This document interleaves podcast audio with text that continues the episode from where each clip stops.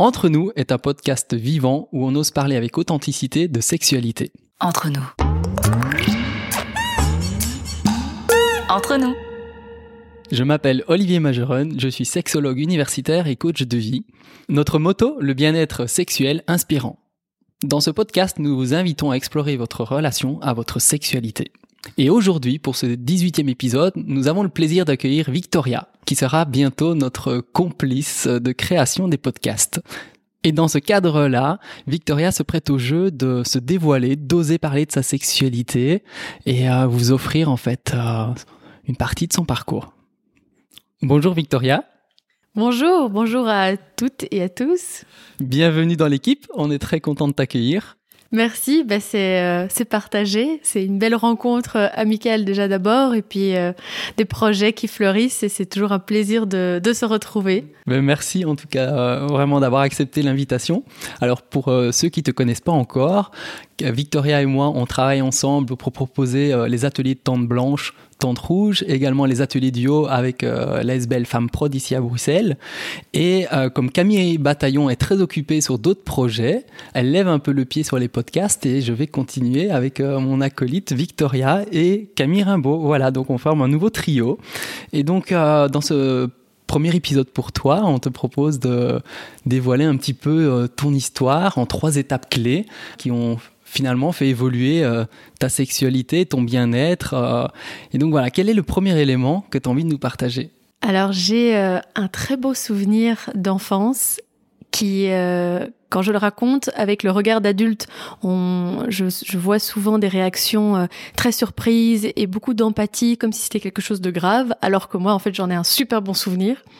C'est, voilà, j'étais en troisième maternelle et je n'avais à la maison que des sœurs à ce moment-là et mon papa travaillait, donc moi les garçons, j'y connaissais rien. Et j'avais une curiosité, je me rappelle enfant qu'en fait je voulais savoir. Moi j'avais une zézette, j'en étais consciente, mais on pouvait pas en parler à la maison. Mais qu'est-ce qu'avaient les garçons? Je sentais bien qu'il y avait quelque chose que je savais pas. Donc j'ai proposé à des garçons de la classe de leur montrer ma zézette et eux montrent leur zizi. Alors j'étais dans une école euh, euh, maternelle flamande, dans dans le dans le Brabant flamand, donc euh, c'est intéressant quand même de, de le préciser. Et je me rappelle, nous étions derrière un arbre dans la cour de récréation et très fièrement. Donc c'est ça mon très beau souvenir, c'est que j'ai toute petite fille, je devais avoir une, petite robe. J'ai soulevé ma, ma robe, j'ai abaissé ma culotte et je leur ai montré ma, mon, ma zézette avec beaucoup de fierté parce que j'en étais vraiment très fière. Et, euh, et il devait y avoir quatre ou cinq garçons devant moi et je me rappelle il y avait cette puissance, cette fierté d'être qui parce que j'avais quelque chose à leur montrer, à leur apprendre. Et puis après c'était leur tour. Évidemment à ce moment-là arrive la maîtresse. Bah oui. Et du coup, euh, c'était assez drôle parce que je me rappelle plus à ce moment-là de ce qui se passe, mais par contre le souvenir continue après, où je suis avec mes acolytes euh, filles, parce qu'on était un petit groupe trio de, de trois copines, et j'entends, donc je me rappelle pas m'être fait engueuler, je me rappelle pas d'avoir eu une punition, tout ça, euh, je, je, l'ai pas, voilà, je l'ai pas retenu. Mais euh, plus loin dans, la, dans cette journée ou à une autre récréation, eh bien, les professeurs étaient en train de parler entre elles et nous, on écoutait parce que je me rappelle qu'on aimait bien écouter les adultes parler. Il y avait quelque chose de mystérieux. En plus, on comprenait pas tout, mais il y avait, voilà, on avait cette curiosité de, du langage des adultes, comme si c'était un monde un peu à part. Et il y avait un petit banc avec une haie et nous, on était derrière la haie et on écoutait. Sauf qu'en fait, elle parlait de moi et elle disait, avec des mots que j'ai retenus bizarrement en français alors que c'était en néerlandais, mais pour vous dire à quel point c'est vraiment imprégné dans mon esprit, que j'étais vraiment une prostituée, que j'allais vraiment rien pouvoir faire dans la vie, que vous vous rendez compte, une gamine de cet âge-là commence à montrer son sexe, bla bla bla. Et moi, en tant qu'enfant, alors j'avais mes deux copines qui étaient euh, à gauche et à droite de moi, elles se sont liquéfiées, elles m'ont regardé comme si euh, c'était quelque chose de très grave, et moi je regardais les adultes en disant mais, mais elles ont rien compris en fait. Genre, je comprenais pas pourquoi il y avait quelque chose de négatif, alors que j'avais rien fait de mal. Et puis surtout, moi, avec mon petit regard d'enfant, je me disais genre, mais les adultes, en fait, ils comprennent rien. Mais vraiment rien. Et donc, c'est marrant parce que le, souvenir s'arrête là. Je me rappelle pas euh, m'être fait engueuler par mes parents. Tout ça a complètement disparu et ça a dû être, ça a dû être là, hein, à mon avis. Mais voilà, je, je garde avec beaucoup de plaisir ce souvenir parce que j'ai dû retrouver avec les années euh, ben, euh, ma sexualité personnelle et puis ce souvenir-là, en fait, je l'ai retransformé et j'ai retrouvé la puissance du souvenir et non pas la honte. Parce que j'imagine quand même qu'une honte a dû s'installer. Après, je sais que la masturbation n'a pas pu avoir euh, lieu correctement, à mon avis cause de ça, et puis après à cause de d'autres euh, événements. Mais voilà, ça c'est mon premier souvenir. Et t'avais euh, quel âge exactement en troisième euh, maternelle? Alors en troisième maternelle, Certains auditeurs sont pas euh, de Belgique et donc. ben on a 5 ans.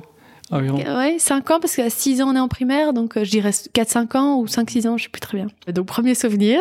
Et puis après, j'ai un deuxième souvenir mais qui est plus euh, plus général, c'est que bah, avec euh, la sexualisation des corps des filles, avec le patriarcat, eh bien en tant qu'adolescente, on grandit euh, merveilleusement bien, hein, on se le cache pas, et donc euh, voilà, moi j'ai développé dépression, boulimie avant 19 ans, c'était un grand un grand plaisir, et il a fallu reconstruire tout ça arrivé à 20 ans.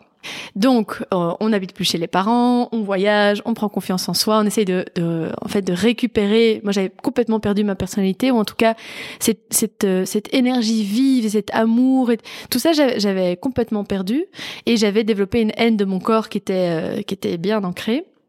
Et j'ai retrouvé la confiance en moi via les voyages, via des boulots, des belles amitiés, des cours de théâtre et ce genre de choses. Et puis surtout, ce qui a été très beau, c'est que le rapport avec mon corps, j'ai fait un beau voyage grâce à, mes, à mes histoires amoureuses et grâce à mes amants. J'ai encore aujourd'hui un profond un immense, euh, je sais pas, merci, amour pour tous ces amants qui en fait ont eu cette délicatesse de prendre le temps de m'écouter et même s'ils le faisaient pas, même s'ils étaient un peu gauche, ben je l'étais aussi donc il y avait pas forcément, j'ai eu la chance de pas être tombée sur des gens violents parce que je pense que si j'avais eu un amant violent ou, une, je sais pas moi, une relation toxique, ça aurait été un peu compliqué, mais j'ai pas eu ça.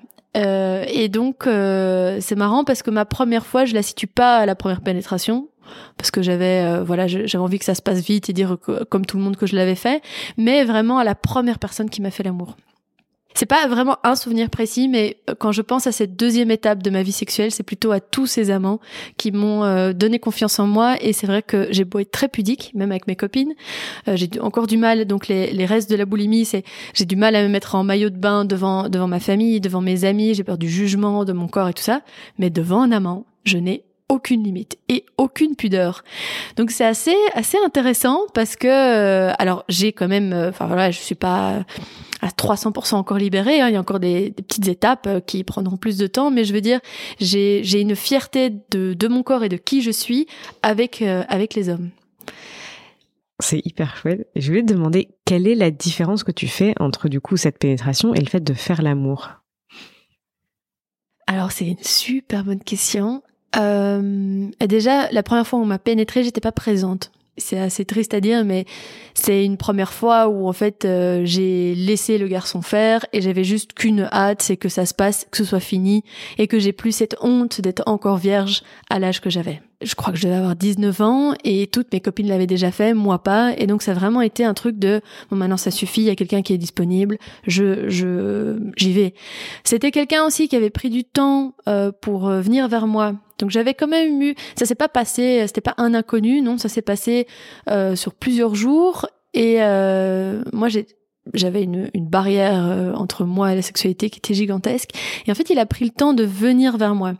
Donc c'est pas pour rien que c'était lui aussi. Donc c'était pas de nouveau, c'était pas violent, c'était pas, mais j'étais pas présente. Euh, pour vous dire, j'étais persuadée que j'avais trouvé la sexualité géniale parce que j'étais très intéressée par ça. J'avais, enfin voilà, même si ma, ma masturbation n'était pas idéale, ben, j'étais très fort poussée euh, sur la sexualité, et donc j'attendais aussi très fort. Donc je pense que ça a été un peu ça. Et euh, et quand ça s'est passé, mais je me suis fait chier, mais mais d'une force. J'adore. Vraiment. Et donc, je, je me rappelle avoir regardé le plafond et de me dire, mais ça peut pas être ça quand même. On en fait des films, des histoires et des trucs érotiques. Ça peut pas être ça. Je, je comprends pas. Là, là je... Bon, ben heureusement, j'avais d'autres choses à, à penser, mais c'était vraiment... Mais... Donc, ça, ça faisait pas mal, mais mais alors ça me faisait rien du tout. Donc euh, donc voilà. Et là donc la première personne qui m'a fait l'amour, par contre, c'est marrant parce que entre les deux personnes, c'est la personne qui a suivi la première. Et il y a eu deux ans deux ans où il y a eu zéro relation euh, amoureuse. Moi, je fais des grandes périodes euh, d'abstinence qui sont pas forcément euh, voulues, mais qui après racontent plein de choses et qui sont là après. je comprends pourquoi elles sont là. Et donc cette deuxième personne, en fait, a l'impression que je suis encore vierge parce que mon corps n'a pas c'est vrai en fait. J'avais euh, j'avais pas beaucoup d'expérience et il avait même euh, bon, dans la pénétration difficile à rentrer. Donc en fait il ne m'a pas pénétré. Donc on a fait l'amour vraiment. Je sais pas ce qui s'est vraiment passé euh, à ce moment-là. Ça ça a pu être une sorte de vaginisme euh, à ce moment-là parce qu'après le jour d'après il y avait plus. Mais mais voilà il a pris le temps. On a on a fait l'amour donc sans pénétration cette nuit-là et puis ce qui est très beau dans cette histoire de cette deuxième personne, c'est qu'on n'est on n'est pas sorti du lit pendant une semaine. Donc il a failli rater, enfin il a failli perdre son travail et on est resté tout nu pendant une semaine. Après on a été à l'opéra en remettant des vêtements, on n'avait pas pris une douche depuis une semaine, on sentait le sexe à des 3000 à l'heure. En fait, donc c'est ça en fait, c'est ça pour moi la sexualité, faire l'amour, c'est cette complicité, c'est ce... Là j'étais 100% présente. Et euh, voilà. Dans le jeu et le plaisir alors. Ah oui, oui, parce qu'il y avait, y avait ce truc euh, où, en plus, donc j'avais, un corps qui était plus rond et j'ai un corps qui, qui, est très blanc, mais donc il me, il me traitait comme une déesse grecque. Alors on en jouait. Donc c'est, c'est là où je dis que les hommes ont, ont réussi à, à, à, me redonner cette confiance et la beauté de mon corps. C'est parce qu'ils ont, ils ont pris mon corps comme il était et l'ont mais magnifié comme j'aurais jamais cru que c'était possible en fait. Oui, donc en soi, c'est comme si les hommes t'avaient redonné accès à la, à la joie de ta féminité que ah tu as connue enfant très tôt, avec une forte fierté et, euh, et, et, et, connexion à ton corps, et puis finalement tu t'en es éloigné pour y revenir de manière plus belle, mais via le biais d'un partenaire en fait. C'est ça. C'est ça, et j'ai pas honte de le dire, et j'ai pas, euh, je, je, trouve que justement c'est c'était un très beau chemin, et j'avais besoin de ça. Je suis quelqu'un de très autonome, indépendant, solitaire, et donc oui, je peux faire plein de choses toute seule. Euh, oui, la masturbation, après, euh, bah, c'est des choses qu'on fait tout seul et tout ça, mais euh, j'avais besoin qu'on m'accompagne. En fait, j'étais en manque de tendresse et d'amour, et donc quelqu'un, parce que on dit les hommes, mais c'était, si j'avais été attirée par des filles, ça aurait été ma, ma compagne à ce moment-là. C'est juste que quelqu'un m'a pris par la main, m'a dit euh, je vois qui tu es et tu mérites le droit d'être aimé, et donc viens, faisons-le ensemble. C'est plutôt ça, ouais.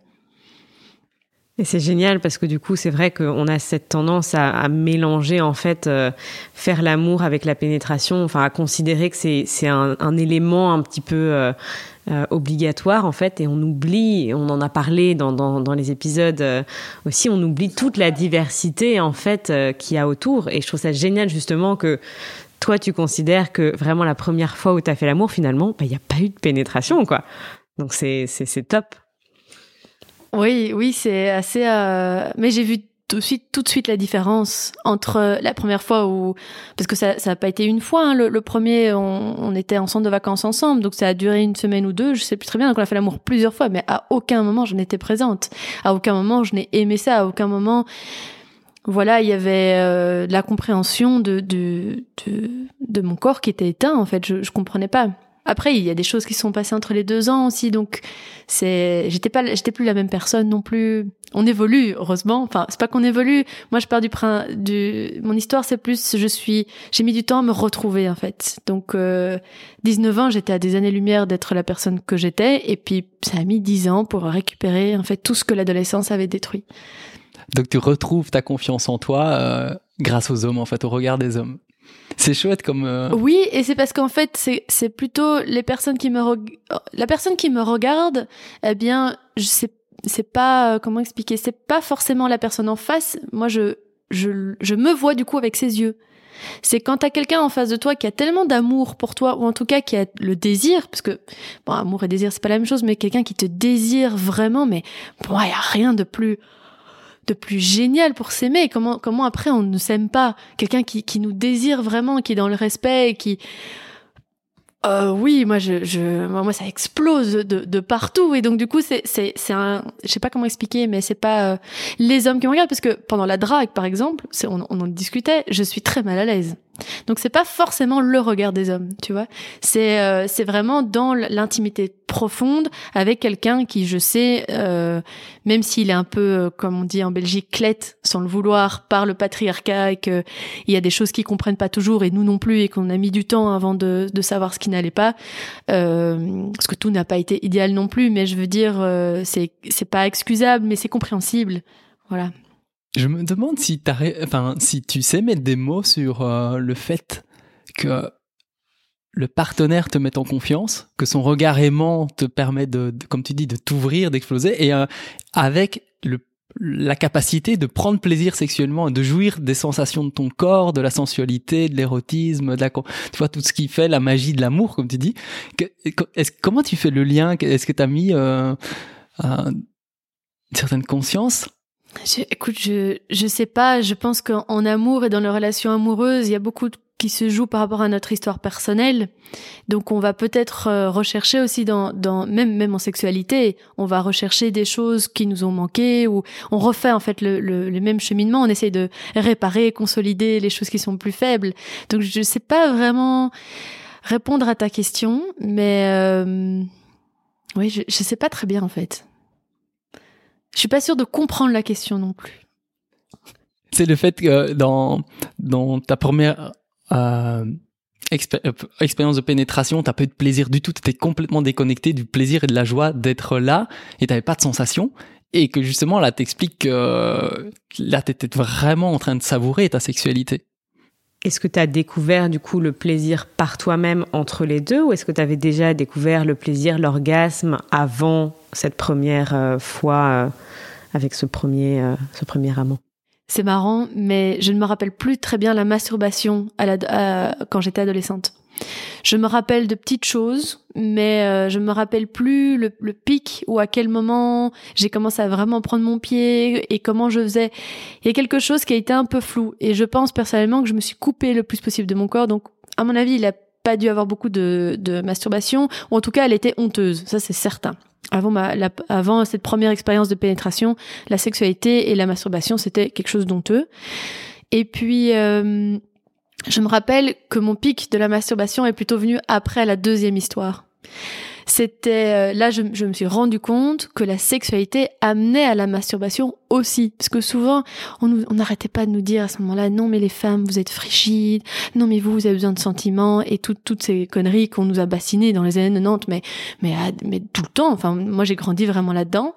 Et là je me suis dit mais en fait c'est aussi parfois l'inverse, c'est que c'est grâce à certains amants que j'ai découvert des trucs. Je me suis dit ma masturbation en fait elle a explosé au plus j'avais d'amants au plus, euh, au plus je jouissais bien. Donc j'avais, je, je me rappelle que j'avais des micro jouissances. Euh, je connais pas les, les différents orgasmes, mais il y a, y a le, celui qui arrive très rapidement, mais qui est pas très, qui enfin en intensité, euh, voilà. Et puis alors ça, ça monte. Eh ben, je suis pratiquement certaine que je les ai pas euh, expérimentés avant ce deuxième garçon. Et c'est après où là ça a été, mais mais en fait, j'avais enfin, euh, j'ai vraiment découvert ce que c'était la sexualité avec lui. J'ai vraiment compris pourquoi on en écrivait des livres et qu'on faisait des films et pourquoi les gens faisaient l'amour H24. j'ai compris, voilà. Merci, c'est très beau. J'espère que ça a inspiré beaucoup de personnes à oser aussi euh, euh, arriver à se dévoiler dans, dans, dans l'érotisme à deux. Ah, parce que voilà, le, on peut avoir des difficultés avec soi-même et finalement l'autre est le levier principal pour s'ouvrir. Et comme tu dis, t'as pas tout conscientisé, n'est pas nécessairement tout ni pourquoi ni comment, mais tu as lâché prise et finalement tu as eu du plaisir. Et euh, quel a été ensuite ton, ton troisième élément, on va dire, euh, essentiel dans ta vie sexuelle actuellement qui était enfin ouais, qui a apporté euh, un changement euh, important. Radical. Ouais. Alors le troisième, souvent je le raconte en disant c'est une très belle histoire, mais elle est triste. Mais c'est une très belle histoire. Autant les deux premiers euh, événements sont plutôt joyeux, ils m'ont apporté beaucoup de choses. Là, euh, là pour le coup, ça m'a apporté énormément, mais euh, c'est moins, c'est moins, comment, c'est c'est une histoire triste. Euh, ça faisait quelques quelques mois, quelques années euh, que j'étais célibataire. Bon, j'avais des amants, mais pas de relation à long terme. Et euh, j'ai eu une relation, c'est pas très inté- intéressant, mais à un moment donné, je rencontre quelqu'un sur Tinder et on va boire un verre. Et euh, je m'attends pas du tout en fait. C'est un peu le truc où tu, tu sors d'une d'une euh, d'une relation qui était pas terrible, et puis t'as as besoin d'un peu de confiance en toi. Tu t'inscris sur Tinder parce que bon finalement bon t'as pas de préjugés. Et puis il y a des gens, tu connais des gens qui se sont rencontrés là-dessus. Et la première personne que je rencontre sur Tinder, c'est ce troisième événement. Je vais pas les nommer parce que je voudrais pas qu'ils se, ils vont se reconnaître, mais je, voilà, il y a, ils ont droit aussi à leur euh, leur vie, leur vie privée. Et on se rencontre dans un bar et là, moi, j'ai un, un match que je que j'ai jamais eu en fait, où j'ai l'impression que que, que soit on s'est déjà ren- rencontré dans une autre vie, soit euh, et d'ailleurs les langues se délient, on parle pendant des heures, on se quitte pas. Enfin, c'est- c'était vraiment une rencontre qui m'a beaucoup portée. Et c'est marrant parce que mon corps était pas, lui, il, est, il était terrorisé. Et ça, j'ai conscientisé après, c'est que j'ai très peur d'être aimée. C'est très bizarre parce que moi j'aime l'amour et j'aime les gens et j'aime aimer. Je suis amoureuse de l'être humain fois mille, mais je suis terrorisée par le fait que quelqu'un puisse m'aimer. Va savoir. Et donc je j'arrive pas à analyser ce qui se passe, mais lui le ressent parce qu'à la fin du date, euh, il est je sais plus je sais plus quelle heure il était, deux heures du matin, un truc comme ça, et il m'a pris très fort dans les bras et plus tard il m'a dit j'ai senti que c'était pas le moment de t'embrasser. Et j'ai dit mais c'est en fait oui heureusement parce que je je un peu le problème avec les dates c'est le truc de on va boire un verre à la fin, il y a ce truc de, ben, on s'embrasse. Si on, si on a parlé jusqu'à 2 heures du matin, c'est qu'on s'aime bien. On s'est regardé dans le blanc des yeux pendant toute la soirée, on s'embrasse. Bon. Après, on peut toujours se dire, bon, mais je couche pas avec le premier soir. D'ailleurs, en y allant, je m'étais dit, Vic, tu ne couches pas avec ce garçon le premier soir. Parce que ce qui était in- intéressant, c'est que toutes les personnes avant lui, j'ai couché toujours le premier soir avec les mecs. Pas parce que je théorise le fait de une belle rencontre, c'est on mange trois fois et puis et puis seulement je dors ensemble. Euh, comme je le disais, moi j'ai aucun problème à dormir avec des inconnus, je trouve ça même très chouette. Bon, c'est pas les meilleures baisses de ma, de ma vie, mais ça apporte un truc qui est quand même ah, je sais pas. Moi, moi j'aime ça me dérange pas, j'aime bien ça. Et puis surtout, en fait, ça me ça me d'une certaine manière, je sais pas, il y a dans la peur d'être aimé, en fait, la première fois, elle déclenche un truc où la peur s'arrête. À partir du moment où le gars m'a vue toute nue, en fait, j'ai plus la peur d'être rejetée. J'ai plus la peur de, l'abandon. Et donc souvent, je je m'étais pas rendu compte de ça avant, mais je rentrais la première la première fois avec un inconnu en se disant bon bah allez, ce sera pas terrible, mais c'est pas grave. Ça en fait, ça ouvre la porte à une histoire d'amant qui va durer euh, deux jours, une semaine, trois mois, six mois, euh, et voilà. Mais avec ce gars-là, donc c'est le premier gars avec qui je ne couche pas la première fois. Et donc moi je rentre chez moi, mais je suis hyper fière de moi parce que d'un- d'une certaine manière aussi, je ne sais pas dire non. Mais ça, je l'ai pas conscientisé avant. Parce que avant, quand ça se présente et que j'ai pas forcément envie, eh bien, mon cerveau, je le, je le déclenche pour dire que je suis d'accord. Et je me rends pas, je me rends pas compte que je fais ça. Deuxième date avec ce gars trois jours après, mais c'est la même chose. On se dit tout. Moi, j'ai aucun tabou. C'est quelqu'un que je regarde dans le droit, droit dans les yeux. Je dis mes défauts en disant, mais tu, voilà, j'ai pas envie de mentir. J'ai pas envie de commencer à montrer mon meilleur de moi-même. Et je déteste ça, en fait, dans, les, dans les rencontres. Et, euh, donc, on, met vraiment sur la table un peu nos plus grandes peurs, un truc qu'on que j'aurais jamais osé faire. Et là, on discute jusque 4 heures du matin. Et les bars ferment, on ferme les bars l'un après l'autre. Et finalement, on, est chez lui, on boit une dernière bière. Et là, tout gentil, mais tout gentil, le gars me demande est-ce qu'il peut m'embrasser? Mais évidemment, enfin, quelqu'un vous demande ça, évidemment qu'on dit oui. En fait, j'en avais pas, j'en avais pas envie. L- L'angoisse monte et je n'arrive pas à savoir si euh, c'est mon corps qui a pas envie, genre je suis pas attirée par lui parce que moi mentalement, mais c'est je, je n'ai jamais rencontré un gars comme ça, donc je vois pas ce qui bloque, je vois pas pourquoi. euh. Et donc on s'embrasse, mon corps est complètement éteint et, euh, et là j'angoisse. Là et là je suis hyper fâchée contre mon corps. Donc j'entame euh, ben, ce que je fais dans tous ces moments où j'ai fait l'amour sans avoir envie, c'est que je force mon corps. Et c'est moi qui le force. C'est pas le garçon en face, parce qu'il aurait très bien pu entendre que j'avais pas envie, mais c'est moi, dans la colère d'être avec quelqu'un avec qui j'avais, mentalement, j'avais envie de lui faire l'amour, hein, et toute la nuit, et plusieurs fois, mais mon corps, il avait pas envie. Il était pas, il était pas dans son mood, il était pas, il était pas bien, en fait. Et, euh, et donc, malheureusement, je connais mes fantasmes, eh bien, je, je me suis débrouillée pour que le gars me plaque contre un mur à un moment donné, et en fait, ça déclenche quand même, parce que quand on force son corps et que c'est nous qui le faisons, bah, d'une certaine manière, il y a, une certaine manière, il y a quelque chose qui se déclenche. Mentalement, j'ai dit oui. Euh, la vulve, elle commence quand même à lubrifier. Enfin, tout ça, en fait, mécaniquement, le corps se prépare à l'acte sexuel, même s'il en a pas envie. C'est ça qui est quand même assez dingue avec les avec les femmes. J'imagine qu'avec les hommes, c'est pareil. C'est juste que je connais pas cet, cet aspect-là. Et donc, je c'est marrant parce que entre le moment où il m'embrasse, il va, il, va aux toilettes, et là, je sens que je dois partir. Je sens que je dois m'en aller. Pas parce que ça va mal se passer, hein, mais parce qu'en fait, mon corps, il a juste envie de rentrer. C'est une très belle soirée qui doit se terminer comme ça. Et c'est là où je n'arrive pas à dire non. Et c'est même moi qui vais vers lui. Et c'est moi qui lui saute dessus. Donc, je veux dire, aucun... Euh, Enfin, le gars, il aurait, il aurait jamais pu imaginer, avec ce que je dégageais de l'extérieur, et à un moment donné, enfin, ça, devient compliqué là, le, consentement. Et on, on fait l'amour comme une première fois de deux personnes qui connaissent pas son corps, enfin le corps de l'autre. Euh, c'est une première fois qui, voilà, qui est euh, première fois d'un, je sais pas, je vais pas le, le, décrire, mais mais ça a été, euh, ça a été compliqué parce que du coup après je m'en suis voulu. Et en même temps, je m'en rendais pas compte parce que j'étais contente de m'être forcée, vu que ça allait déclencher peut-être une vie amoureuse avec ce gars, que ce soit amant, que ce soit, euh, enfin voilà, j'avais pas, j'avais pas une vision à, long terme, mais comme c'était tellement quelqu'un que j'avais envie de garder près de moi, eh bien, malheureusement, je l'ai payé de ma sexualité.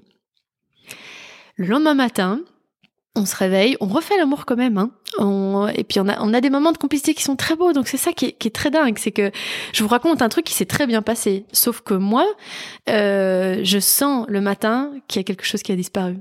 Dans ce lien magique qu'il y avait entre nous à la Pocahontas où il y avait les feuilles qui tournaient autour de nous là, euh, il y avait plus rien de ça le matin, et je sens ça très fort, et lui aussi d'ailleurs parce que ça, on était très connectés et donc euh, on, on, mange quand même ensemble le petit déj, on se dit au revoir, on s'embrasse.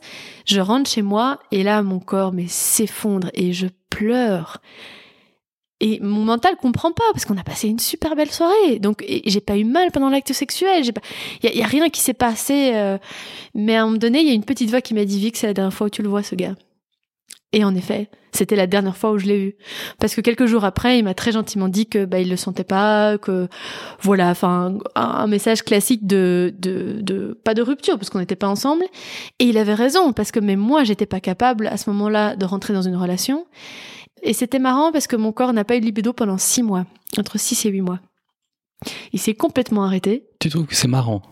Non, c'est marrant, c'est une, c'est pas marrant. C'est là où je trouve que le, le corps est extrêmement intelligent et et il m'a fait comprendre où était le problème. Parce que je voyais pas où était le problème, moi. Hein. Je te challenge un peu, mais tu mettrais quoi comme autre mot comme marrant? Qu'est-ce qui se passe? Toi, tu parles d'un euh, événement fort et puis six mois sans libido, c'est quand même intense. Ça chamboule, c'est un bouleversement c'est euh, non et puis surtout que bah, je sais je sais pas comment sont les, autres femmes mais moi je suis très libidineuse. Donc dans, dans mon cycle menstruel il y a des moments j'ai envie de faire l'amour à tous les hommes. Et je sais que c'est la semaine. Et, et, donc pour moi les six mois sans, sans libido c'est ça a été euh, ça, a, ça a été très ça a pas été douloureux du tout. En fait ça a été c'est un peu comme si mes hormones ils, ils stagnaient. Donc euh, j'avais pas de pic. C'est c'est très marrant. Et je, je suis pratiquement certaine aussi que j'aurais peut-être même pas ovulé pendant ce moment-là. C'est comme si j'étais en, en stand-by. Et donc non, c'est pas marrant, euh, c'est juste que c'est pas interpellant non plus. Euh, c'est surprenant, vraiment. Comme quoi le corps peut, euh, peut s'exprimer tout seul et donc faire comprendre au mental que... Parce que c'est vrai que les gens parfois ont du mal. Moi, je ceci le mental et le corps beaucoup parce que comme j'ai vécu dans le mental pendant plus de 15 ans de ma vie sans, sans prendre en compte le corps, eh bien maintenant, on, on s'adore, mais je continue à parler du corps et du mental. C'est comme ça que je trouve mon, mon équilibre. Et voilà, euh, j'ai répondu à la question? Surprenant, oui. Surprenant. Et donc la fin de cette histoire, c'est que donc plus de libido pendant six mois, euh, six à huit mois même. Et c'est marrant parce que le fait de m'avoir pas retiré, mais d'avoir annulé cette libido, ben, j'ai pu comprendre ce qui se passait. Et j'ai refait toutes mes histoires passées. Et je me suis dit, mais c'est dingue. Je m'étais même jamais rendu compte que la première fois avec les gars, je me suis toujours forcée, en fait. Ou, ou souvent, où j'étais pas forcément d'accord. Et en même temps, comme je disais rien, ben, l'autre personne, elle, j'imagine, hein, elle, part du principe que oui. Et puis comme en fait, moi, je lubrifiais, ben, mon corps, ben, de, de l'extérieur avait l'air d'avoir envie. Donc c'est très compliqué après de dire de, enfin c'est pas compliqué, mais je veux dire à l'époque, euh, je, je me voyais pas. Et puis en fait, on pense souvent c'est ça qu'on nous fait croire hein, que c'est nous le problème que c'est nous qui sommes euh, qui enfin voilà qui qui sommes frigides ou qui euh, qui on se pose trop de questions. Et donc on porte tout cet héritage comme ça là-dessus enfin sur les épaules. Et euh, et ce qui est très beau dans cette histoire c'est que c'est ça qui a déclenché mon envie de faire de l'éducation à la sexualité. Parce que j'avais pas conscience de tout ça et puis surtout, euh, tout le travail que j'ai fait après euh, pour me reconstruire, je, la colère après est montée, la colère contre la société, patriarcat, euh, mon engagement féministe a explosé. Et je refuse aujourd'hui que les générations futures vivent ce que j'ai vécu parce qu'en fait, D'ailleurs, je mets même le mot viol hein, sur ce que je m'inflige moi, parce que je viole mon propre corps. Je, lui force un truc qu'il a pas envie, et je, moi, je, je fais croire que tout est ok. Donc c'est, c'est, j'ai jamais été violée en tant que telle, donc je vois, je peux, enfin, c'est vrai que c'est très fort et parfois les gens n'acceptent pas que j'utilise ce mot-là parce que pour eux c'est euh, voilà c'est une personne extérieure qui te force à faire des choses. Mais moi je veux qu'on parle du moment où toi tu te forces parce que la violence elle est elle est immense. Elle je la culpabilité qu'on a après c'est euh, c'est décuplé. C'est toi qui t'es forcé et puis c'est toi qui va pas bien et qui je oui ça a été très interpellant mais euh, mais après du coup cette vocation aînée qui, qui a toujours été là en fait hein le faire d'éducation à la sexualité, ouvrir les tabous, elle a toujours été, ça fait dix ans que j'en faisais sans m'en rendre compte. Mais là, ça, ça, ça a libéré quelque chose et j'en suis pas sortie euh, la même de cette histoire-là. Donc, c'était, il y a deux ans et demi ou trois ans maintenant, je sais plus. Euh, c'est une très belle histoire, mais qui est quand même très triste. Et aujourd'hui, justement, par rapport à cette prise de conscience très forte, en fait, de se faire violence, de, de faire croire que tout est ok alors que tu violes ton propre corps. T'en es où dans ce cheminement? Ça t'a donné cette passion de vraiment t'engager dans l'éducation sexuelle? Parce que c'est déjà ce que tu faisais, ce que tu aimes faire, et ce qui te porte, et ce qu'on voit, cet enthousiasme est, euh, est kiffant. Mais pour toi aujourd'hui, tu te comportes comment en fait dans tes relations et avec ton corps? Alors c'est marrant parce que après cette histoire-là, j'ai encore eu une longue période évidemment de célibat. Et puis après, j'ai du, un travail à faire sur la dépendance affective qui est quand même très très bien ancré et qui fait que je m'accroche à des gens qui ne veulent pas de moi. Et, euh, et voilà, ça, ça a été un autre travail, mais qui du coup n'a pas amené une, une, sexualité avec une autre personne. Mes amants de, des années d'avant, ben on n'avait plus de lien. C'est pas quelqu'un que j'aurais, c'est pas des gens que j'aurais pu réappeler et, refaire une. Euh, d'ailleurs, je m'en suis voulu pendant le confinement de ne pas avoir un amant que j'aurais pu rappeler. Ça aurait été pratique, mais je veux dire, j'avais pas d'amant que j'aurais pu, euh, enfin, retrouver. Et j'ai aimé cette période parce que depuis lors, en fait, euh, j'ai pas beaucoup d'expérience avec avec des, des gars. Mais par contre, j'ai jamais été aussi heureuse de ma sexualité. Donc c'est marrant parce que là, du coup, c'est l'inverse je, je, je, dois refaire toute mon éducation sexuelle personnelle, mais euh, je retrouve le plaisir infini et immense de faire l'amour avec moi-même. Donc, euh, donc les garçons, ils viendront après. Maintenant, je prends soin de moi, je redécouvre mon corps et je, je, je, je le respecte et surtout, euh, je mets à jour mes fantasmes, euh, ma jouissance, voilà. Et les garçons, ils viendront après s'ils viennent. Parce que je sens bien que j'ai beau être avenante et sympathique et souriante en fait, le mur, il est quand même là. Et je sais que les, que les gars le sentent. Euh, je, l'amène et maintenant je me rends compte à quel moment je l'amène. Donc ça montre bien qu'il y a quand même un truc qui qui est pas, je suis pas encore passée au dessus, mais le travail euh, continue et euh, et comme tout célibataire, il y a des moments où on le vit très mal et des moments où on le vit très bien. Et moi, à 90%, je vis très très bien.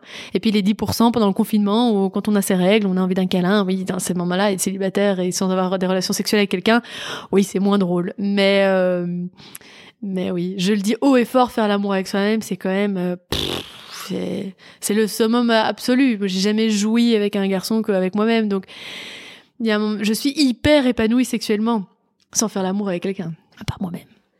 J'adore ce que tu racontes, te voir en parler, t'écouter, tout, c'est vraiment hyper euh, hyper inspirant. Et euh, je voulais justement creuser un petit peu avec toi comment est-ce que tu as appris à réécouter ton corps? Parce que du coup, tu peux très bien avoir la même problématique d'avoir envie ou pas envie, que ce soit avec un homme ou que ce soit avec toi-même. Comment est-ce que tu as développé ça? Et euh, est-ce que tu arrives du coup mieux à t'écouter finalement? Ben en fait, je sais plus très bien comment ça s'est mis. Euh, comme je disais, dans mes cycles menstruels, j'ai des pics de libido qui sont très forts. Et donc, j'imagine que c'est des moments où je, je me masturbe parce qu'il faut, il y a une tension, parce qu'on dit souvent les garçons ont besoin de se masturber, les filles non. Non, non, mais moi je sens une tension. Hein. Si je me masturbe pas, je, je suis, euh, enfin voilà, j'ai besoin. Et puis surtout, si j'ai pas réussi à me faire jouir, je suis ultra frustrée et ça a des conséquences. Donc, ça, c'est peut-être ça qui a amené le fait de redécouvrir son corps, c'est de se dire bon maintenant je me rends compte que j'ai besoin de ça. J'ai jamais vraiment utilisé la pornographie, ça me parle pas. Moi, j'utilise plutôt la pornographie BD ou en dessin. Et donc, ce qui a dû amener, j'imagine, c'est trouver les, les premiers comptes Instagram ou les, les petits dessins qu'on trouve. Euh, euh, je crois que j'ai été chercher de l'apport euh, érotique, ça c'est certain. Euh, mais j'en ai pas beaucoup, donc j'ai même pas un ordi rempli de fichiers où j'ai, je pourrais même pas te dire. Euh, c'est plutôt, j'ai envie maintenant, je cherche quelque chose, mais mais ouais.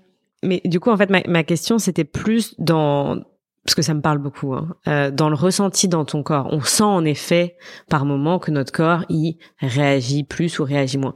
Mais en fait, euh, si tu prends par exemple une, une pénétration que tu pourrais faire toi avec toi-même, tu peux sentir en fait que potentiellement t'es pas ouverte et tout et tout. Est-ce que ça c'est des choses que tu as expérimenté ou pas? Alors j'ai pas été vraiment hyper loin. Hein. Même moi qui me dis euh, libérée de plein de choses, des blocages, j'en ai encore plein. Et donc du coup, euh, les sextoys par exemple, j'y suis, je suis même pas encore arrivée à ce stade-là.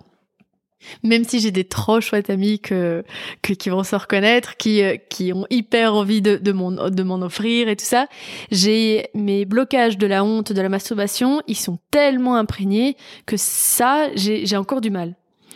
Euh, il a fallu, parce que ça aussi c'est une très belle histoire, c'est que euh, j'ai été à un atelier de vulvologie il y a pas si longtemps, il y a un an.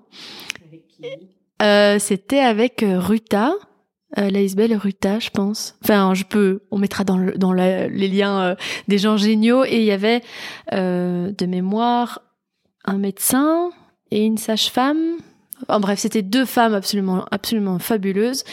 Et elles, euh, elles, en fait, on s'est mis en cercle. Elles ont commencé par montrer, nous montrer leur vulve.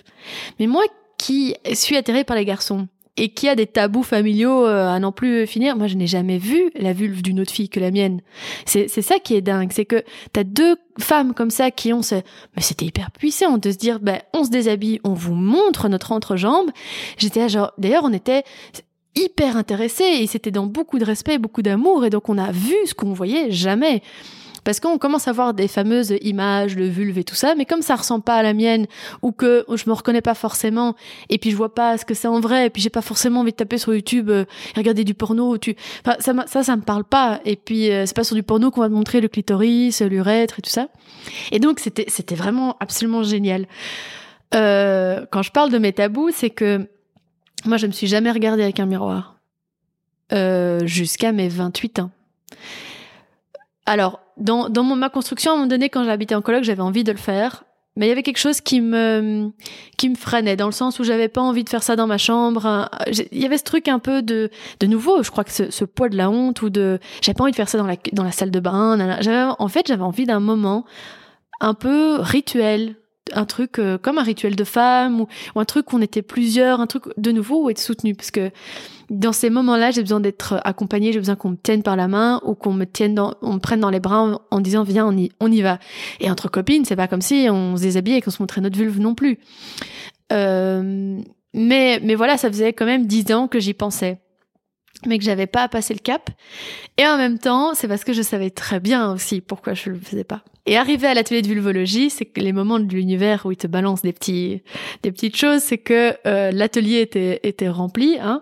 Et puis je m'étais mis sur liste d'attente. Et puis la veille, elle m'a dit il y a une place, est-ce que tu viens? Si deux semaines après j'avais dû m'inscrire, je serais jamais venue. Qu'on se le dise, parce que atelier vulvologie sur le papier, ça a l'air génial, mais euh, mais au moment même, t'as, enfin voilà, tu te dis qu'est-ce que tu vas aller foutre, et puis tu commences à critiquer tes propres trucs, et puis tu commences à juger, enfin bref, et tu y vas plus. Mais le fait que c'est la veille, mais t'as pas le temps. En fait, je me suis retrouvée dans le tram à aller à ce truc en me disant genre, ok, et d'une certaine manière, un peu comme les, les blocages psychologiques, on, est, on accepte la vérité que quand on est prêt cet atelier m'a accompagné à découvrir qu'en fait, euh, je ne décalote pas correctement. Euh, le gland de mon clitoris ne décalote pas. Et donc, c'était assez beau parce que quand j'ai compris ça et que je l'ai vu parce qu'en fait de haut je, voyais bien hein, que je voyais pas mon, clitoris. Et on voyait ces images partout de clitoris machin. Et moi j'étais là genre mais moi j'ai pas ça en fait entre les jambes. Et donc il y avait un peu cette angoisse qui montait. Et là d'être accompagnée et de voir qu'effectivement il y a euh, un il y a un souci de décalotage hein, mon, gland est à l'intérieur j'ai eu j'ai lâché complètement et je me suis mis à pleurer parce qu'en fait je n'ai jamais eu ne fût-ce qu'un petit peu de plaisir pendant un cuni Genre les cunis, pour moi, c'est des moments, mais qui sont de, de, qui sont mais d'un ennui profond. Et j'ai beau avoir des amants et qui ont essayé de faire, je me fais chier pendant cuni. Et donc là, la culpabilité, ça fait dix ans que j'ai une sexualité, ça fait dix ans que je me dis que c'est moi qui ai un problème parce que toutes les filles disent qu'un cuni c'est génial. Et là, je suis en train de me compte avec un miroir qu'en fait les mecs ils suçaient un morceau de peau. Tu m'étonnes que je ressens rien. C'est mes petites lèvres en fait qui euh, qui sont qui sont trop longues et qui et du coup qui se mettent au-dessus de du gland de, de, mon clitoris. Et donc du coup même même si j'essaie de décaloter, il est coincé à l'intérieur. Et euh, ça a été euh, ça a été très dur. Là pour le coup, c'est comme un les, bah, les, traumatismes enfuis qu'on a dans l'enfance et qu'on qu'on ne sait plus. Et puis au moment où on est prêt, on commence à faire un travail et ils ressortent et ram ils jaillissent. Et là j'ai eu une colère mais monstrueuse. Parce qu'en fait, mes gynécologues, ils ont vu mon entrejambe pendant combien d'années? Comment ça se fait qu'il y en a aucune, aucun qui ne, qui ne m'a dit ça? Ils envoient mais tous les jours. Et donc je, j'avais une colère mais immense contre tout le monde. J'avais besoin de trouver un, un, un coupable. J'ai été voir ma mère en pleurant parce que parce que j'avais envie de dire, j'avais envie de dire que c'était sa faute, celle qui m'a engendré. Alors, il fallait bien trouver quelqu'un, hein, tant c'était sa faute. Et, euh, et oui, mais ça a été, euh, ça, a été très dur à, à accepter. Surtout qu'après, faudra qu'un jour, je suis pas encore prête, mais euh, d'aller consulter pour aller peut-être me décaloter le gland du clitoris. Et là, ma colère est encore plus grande parce que tu vas voir qui Hein, c'est un truc, euh, moi je veux pas être le patient zéro d'un truc qu'on n'a jamais fait. C'est, on, ne connaît pas, on décalote les glands des garçons et c'est une, c'est, c'est une opération qui se fait euh, depuis des, des, je sais pas combien d'années et on a une expertise là-dessus qui est, qui est assez importante. Mais chez les femmes, pas. Et d'ailleurs, tu tapes, euh, j'en ai parlé à des médecins, personne sait de, de, quoi on parle, les gynécologues ils savent pas non plus. Euh, et euh, voilà, je sais plus pourquoi on parlait de ça, mais mais mais c'est pour la découverte, ah la découverte bah, avec toi-même. Et donc avec la, la, la masturbation, oui, c'est ça. J'ai euh, j'ai une masturbation qui est, qui est propre et qui est qui est bien la mienne parce qu'il faut bien que j'arrive d'une certaine manière à faire jouir ce gland du clitoris. Et moi, ça passe par le coussin, par exemple. Et c'est à l'aveugle. Et donc le truc avec malheureusement ma masturbation pour l'instant, c'est que il y a un frottement qui peut être douloureux parce qu'en fait il y a des couches de peau entre mon gland et, euh, mon coussin. Et, euh, et donc voilà, on parlait de masturbation. Je sais plus, je sais plus pourquoi je suis arrivée à, cette histoire-là, mais je dois apprendre avec mon corps à gérer et accepter d'être née comme ça. Voir que peut-être qu'un jour, je, enfin, peut-être que je vais juste jamais me, faire opérer et ce sera très bien. Euh, maintenant, en fait, de nouveau, j'ai envie d'être accompagnée pour ça. J'ai pas envie de faire ça toute seule. J'ai envie d'être avec un chouette gars, en couple ou pas, ou avec un amant, et j'ai envie de tester des choses, mais ensemble. Et j'arrive à un stade où j'ai trouvé ce qui me faisait hyper fort jouir pour l'instant. J'ai pas envie d'aller sur, sur d'autres choses et, euh, et j'ai besoin de tendresse et de câlin et de, et de qu'on me tienne par la main. Voilà. J'ai envie de faire juste une parenthèse justement sur ce que tu mentionnes en tant que sexologue. Alors, euh, J'en parle souvent, effectivement, au niveau embryologie, qu'on soit garçon ou fille, indépendamment du genre. Mais voilà, avec un sexe masculin ou féminin, on a tous, on va dire, un corps érectile le clitoris pourrait s'appeler le pénis féminin quelque part, euh, ou le pénis pourrait s'appeler le clitoris masculin, peu importe. Mais donc, on a un corps érectile avec tous les deux un gland, chez la fille comme chez les garçons, le gland du clitoris, le gland du pénis, et un prépuce, donc la peau qui recouvre. Et effectivement, on, pense tout de suite médicalement à, vérifier qu'on peut décaloter le gland du, du pénis euh, depuis le plus jeune âge pour laver et on ne le fait jamais chez les filles, quasiment jamais. C'est quasiment presque un tabou et presque honteux de dire qu'on va le faire alors qu'on devrait, dès la naissance, pour les filles comme les garçons, décaloter parce que sinon après, on voit bien les conséquences que ça a chez les garçons. C'est les mêmes chez les filles. Il y a des problèmes de douleur, il y a des problèmes d'adhérence, et donc il y a certains problèmes de, de, de, difficulté à jouir ou avoir du plaisir ou à toucher son clitoris parce que justement, il y a la, la, le prépuce est quelque part collé euh, au gland et finalement ça a pris la fille de, et, et, et elle dans sa vie et partenaire et, et tout le monde d'une enfin voilà de la possibilité de jouir en pleinement de son corps et ça reste quelque chose de, de, de très inconnu de, de beaucoup d'hommes et de femmes et euh, il faudrait pouvoir euh, des, ouais, accompagner les, les, jeunes filles aussi à, à, leur dire il faut décaloter, il faut nettoyer. C'est aussi une question d'hygiène, de bien-être, euh, d'éveil du soi, de son corps et de le connaître. Il y a beaucoup de femmes qui ne connaissent pas ça et qui ne le font jamais. Donc c'est vraiment important de, de souligner. Je ne sais pas qui peut prendre action, mais chacun chez soi, en tout cas, euh, ça commence par l'individu, je pense, euh, d'en être conscient déjà. Moi, ça ouvre plein de questions parce que du coup, j'avoue que je suis pas familière avec ça. Donc, c'est intéressant que toi, ce soit peut-être cet, enfin, cet atelier qui t'est mené là-dessus, qui t'est mené à, à, cette découverte. Et euh, ouais, ça ouvre plein de questions. Mais vraiment, ce, ce genre d'atelier, euh, même si c'est un côté, euh, ce que je comprends, il hein, euh, y a des gens qui peuvent dire, euh, qui peuvent vite avoir peur de qu'est-ce que c'est. Ce sont, ce sont des filles qui se montent. Enfin voilà, il y a beaucoup de jugements par rapport à ça. Mais je vous conseille vraiment, euh, ben, aux auditeurs et aux auditrices qui les écoutent, de si on sent prêt de faire ce genre de démarche, parce que de toute façon, on se retrouve avec des gens hyper bienveillants. Euh, ben souvent, il y a que des femmes, des, enfin que des, oui, que des femmes euh, qui sont là, euh, indépendamment du, du, genre, mais je veux dire, c'est ça qui est, qui est beau aussi. Et donc, on se sent euh, hyper fort en sécurité. On a lâché des choses toutes à ce, pendant ce moment-là qui étaient très personnelles sur la sexualité. Euh, Quelqu'un qui a parlé du viol, qui a parlé de, de, il y avait des personnes, des, des, femmes qui étaient plus âgées, qui nous avaient dit combien de temps il avait fallu pour jouer. Enfin, il y avait des témoignages comme ça qui étaient super forts. Et je me dis, mais c'est, c'est ça qu'on devrait faire en fait. Euh, on devrait en parler et ne pas avoir, ne plus avoir honte de toutes ces, toutes ces petites choses parce que euh, moi aujourd'hui j'ai, j'ai envie de dire, euh, je suis hyper fière de mon clitoris. et je pense qu'on peut au Level Center, voilà, je pense qu'on on va créer ça, des ateliers de découverte de la vulve, des cercles de femmes. Ça peut être masturbation, mais juste découverte de, du corps déjà, de l'un et de l'autre. Ou comme tu dis, on est pris par la main dans un moment un peu rituel où on est en sécurité, où on est tous à, à à, oser se dévoiler, être intime et d'être dans une humanité euh, amplifiée quelque part. Et le lieu est propice à ça et, et c'est l'intention en tout cas du Level Center, c'est d'aller vers l'épanouissement des gens à leur rythme, avec leurs besoins. Et je pense rester connecté auditeurs auditrices parce que je pense que voilà, on va proposer euh, ces ateliers dès qu'on dès qu'on le pourra en tout cas. Tu, tu, parlais de ton projet de... Enfin non, tu n'as pas parlé, mais moi je sais que tu as un projet et qui est lancé d'ailleurs sur les fantasmes. Euh, Est-ce que tu peux nous en dire un, un, un, un bref mot? Bah en fait c'est juste né pendant le confinement où euh, où j'ai dû rechercher du du euh, contenu érotique que j'avais plus fait depuis longtemps parce que j'ai une très belle imagination pardon ce qui fait que je prends des personnes que j'ai croisées dans la rue au bar ou machin et c'est les personnes que je vais utiliser dans mes rêves érotiques ou dans mes mon imagination érotique. Mais pendant le confinement, évidemment, on, ne voit plus personne, les gens se parlent plus. Enfin, c'est c'est plus difficile d'imaginer que le serveur, il te, enfin voilà, tu, tu lui fais l'amour derrière le bar. Enfin, c'est c'est compliqué. Et euh, je me suis rendu compte que du coup, je devais retourner voir du contenu euh, érotique. Et de nouveau, je regarde pas les vidéos, ça me parle pas du tout. J'ai essayé, ça me parle mais vraiment pas. Et j'ai cherché sur internet euh, de la BD érotique sous le manteau, comme on fait un peu. Et ça faisait très longtemps, ça faisait peut-être 6-7 ans que j'avais plus été voir mais j'avais pas les lunettes féministes que j'avais alors aussi. Donc c'est ça aussi quand on grandit, c'est qu'on se rend compte que tiens, les livres qu'on lisait il y a dix ans, en fait sont truffés de trucs complètement aberrants et on s'en est, est même pas rendu compte.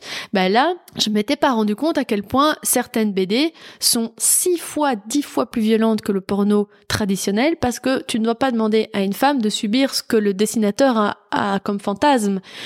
Et donc, je me suis re-retrouvée sur un site qui avait, mais je sais plus combien d'histoires, et la violence enfin il y a des moments moi j'ai pourtant en sexualité j'ai j'ai pas enfin j'ai pas d'a priori je suis pas euh, je suis pas jugeante mais mais en avoir envie de vomir parce que moi je me mets à la place de la femme vu que je suis une femme et que je suis attirée par les hommes donc je me mets pas à la place de l'homme qui jouit je me mets à la place de la femme qui subit et donc euh, il a fallu que je trouve donc par page il y a 27 histoires 25, pardon, il a fallu la page 27 pour trouver une histoire où la fille était consentante de ce qui lui arrivait. Donc c'est pas un peu le problème. C'était, autant vous dire, j'ai cherché pendant trois heures une histoire pour me masturber, ça n'a pas fonctionné. J'étais encore plus frustrée, encore plus fâchée, mais mais surtout cette colère après elle, est montée, elle a continué en disant mais qu'est-ce que c'est que ce truc en fait? Vu que ça c'est mon, il y a des podcasts érotiques qui marchent bien. De nouveau, ça avec moi, ça marche moins bien. J'aime bien les livres, mais de nouveau, la plupart des livres sont écrits par des hommes et puis ça coûte cher. Donc, le problème avec avec les contenus érotiques, c'est qu'il faut qu'ils ils changent très vite parce qu'on s'habitue très vite et donc ça nous excite plus. Tu peux pas prendre une BD érotique et la lire pendant dix ans. Elle va t'exciter peut-être pendant une semaine, trois mois, six mois si t'as de la chance. Après, les dessins, tu les connais par cœur. C'est toujours la même chose. Donc, il faut continuellement renouveler ta, ta BD, enfin ta, ta bibliothèque érotique. Et donc, ça fait cher parce que moi, du coup, c'est les dessins. Ça pourrait être des livres aussi. Mais même quand tu achètes un livre ou une BD, parce que pour l'instant, je suis au chômage, par exemple, donc je, je croule pas sous l'argent non plus. Tu sais pas ce qu'il y a dedans, tu sais pas si ça va t'exciter. Donc tu achètes un truc à 25 balles écrit par quelqu'un qui, qui fait de la BD érotique et en fait ça te parle pas du tout. Bah t'as perdu 25 euros et t'es toujours aussi frustré. Enfin c'est énervant. Et donc euh, là-dessus j'ai vu aussi des gens près de moi qui n'avaient pas le même âge que moi et je me suis dit, mais comment elles font ces personnes-là? Enfin, J'ai regardé les gens avec un autre regard en disant, moi encore, je, quand il y a une histoire avec une fille qui a 18 ans, je peux encore me mettre dedans, tu vois. J'ai plus 18 ans, mais je, voilà, je peux encore me, me glisser dans le truc et essayer d'être dans, le dans, dans la peau de la fille. Mais quand on a 60, quand on a 50, ou même quand on a 40, t'as plus envie d'avoir une, histoire érotique avec une gamine de, de, de 18 ans. Ça, ça te parle plus. c'est normal. Et quand t'as 16 ans, t'as aucune envie, enfin j'imagine, d'avoir que des histoires où euh, il y a des gangbangs où ils sont 25 euh, sur une fille. Enfin, je veux dire, où elle... Euh, en fait, il y a pas, il y a, y a, pas, il y a pas d'échelle. C'est la même histoire pour tout le monde, ou plus ou moins la même chose. Et donc je me suis dit, bah faudrait partir en fait des fantasmes des femmes. Voilà. Et donc j'ai créé un projet qui va être lancé bientôt, il faut que je m'y mette, euh, qui s'appelle Fantasme. Et donc il va récolter des témoignages de toutes les femmes ou toutes les personnes qui se disent être femmes, parce que tout est tout est bienvenu. Et ça peut même être les, des hommes, hein, parce que j'ai plein d'amis garçons qui ont qu'une envie, c'est de témoigner aussi, parce qu'en fait ils se retrouvent pas non plus dans les histoires. Enfin à un moment donné, on va pas se mentir. Et euh, l'idée après, ce serait de récolter des fonds pour euh, demander à des dessinateurs de les dessiner et remettre la BD érotique au goût du jour parce que personnellement ça me parle et euh, mais euh, mais parce que je pense aussi aux adolescents qui euh, pour leur donner une alternative à, à ce qu'il y a gratuitement sur internet parce que c'est ça aussi le, le challenge. C'est que mon site veut, il veut il se veut 100% gratuit sans pub sans rien du tout. Parce que comment contrer YouPorn? Enfin il n'y a pas 36 000 solutions non plus. Moi je préfère que les adolescents se masturbent sur des histoires écrites par des femmes ou en tout cas par des hommes respectueux des femmes et qui, sont 100% gratuites que d'aller trouver des vidéos euh, qui sont euh, qui sont macabres.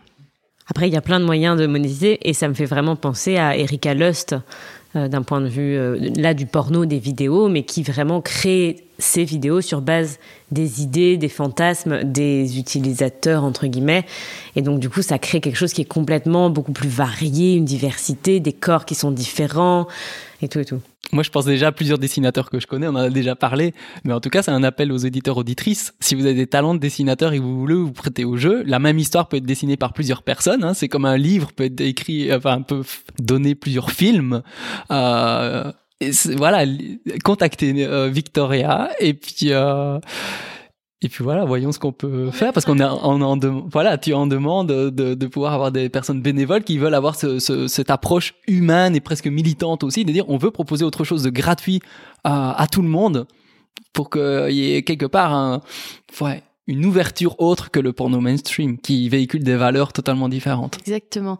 Mais pour l'instant, je cherche surtout des témoignages euh, parce que j'en ai pas, j'ai pas encore lancé aussi euh, correctement euh, la chose. Je, je, suis pas encore très bien avec les réseaux sociaux et tout ça.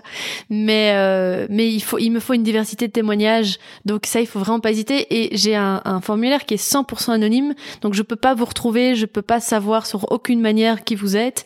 Et euh, n'hésitez vraiment, vraiment pas, quel que soit votre âge, vraiment. Enfin tout, a pas de. Je suis toute euh, intéressée par des gens de 90 ans, que même de même de 14, 15. Enfin, allez allez-y, par, parlons-en et euh, et je ferai des dessins ou en tout cas je me je me débrouille pour que ce soit là, pour que vous puissiez l'utiliser et, euh, et allons-y quoi. Vive le clitoris et et le pénis, j'ai envie de dire. Je pense que les gens peuvent, même si on n'y pense pas, qu'on n'a jamais pensé à écrire une histoire érotique, ce qui est chouette, c'est de passer de l'abstrait au concret à rentrer dans les détails de se découvrir à travers c'est quoi ce, que, ce qui me fait kiffer, quels sont les détails, comment j'imagine, waouh, un scénario super beau, parce qu'en faisant cet exercice pour, pour toi, pour les autres, on s'offre à soi aussi une découverte de notre idéal du moment et de se dire waouh, mais en fait si j'arrive à l'imaginer, je peux le créer. Et tant qu'on passe pas le temps à se créer des, des, scénarios érotiques super beaux, mais comment imaginer que la vie nous plaise, soit satisfaisante, jouissante, orgasmique, si en fait on n'est même pas capable d'avoir notre notre propre originalité d'imagination et d'aller mettre les détails qui font toute la différence. Alors, merci beaucoup Victoria pour euh, ce superbe partage, très très très très riche. Le podcast a été long. Euh, D'habitude, on demande enfin voilà, un conseil pour évoluer, mais t'en as donné plusieurs. Déjà, il y a Femtasme et euh, il y a la vulvologie, les, les cercles de femmes. Voilà, il y a beaucoup. On a parlé du prépuce, donc je pense que voilà, les gens ont reçu beaucoup beaucoup d'informations. On va terminer ce podcast. Je sais pas si tu veux donner juste un mot de fin par rapport à cette expérience et le fait d'intégrer l'équipe. Oui, mais en fait, je suis plein de plein d'amour et de gratitude. Euh, pour l'instant, je, je, je fais que recevoir de, de, soit des belles propositions, soit donc oui, genre juste merci, puis merci de nous avoir euh, écoutés évidemment, et je vous je vous souhaite tellement euh, tellement des belles choses que je sais pas, je suis très émue, donc je je sais pas très bien comment le, le, le formuler, mais voilà, je vous souhaite tout le meilleur. Vous le méritez vraiment, genre euh, vraiment. Merci. Merci beaucoup. Et clin d'œil à Camille euh, Bataillon qui est pas là, mais qui est avec moi dans mon cœur euh, pour ce, ce, ce, ce, changement de dynamique dans ses podcasts et ce mérite lui revient tout autant qu'à nous trois en fait. Hein. Voilà, et eh bien c'était la fin du 18e épisode. Euh, si vous souhaitez nous soutenir, sachez qu'on recherche des fonds pour financer ce podcast, le pérenniser, en créer des nouveaux. Alors si vous connaissez des gens qui ont un peu d'argent, ou bien des personnes qui en ont un peu plus, qui veulent se découvrir euh, mécènes, philanthropes ou peu importe, qui sont potentiellement intéressés à nous soutenir, ben euh, informez-nous et puis on, on essaiera de les contacter. Voilà. Au micro aujourd'hui, Victoria Minjo, Camille Rimbaud, notre productrice, et on remercie du fond du cœur également de Podcast Factory Org qui nous soutient dans, dans cette création. Et aussi Olivier Majoren au micro. Entre nous. Entre nous.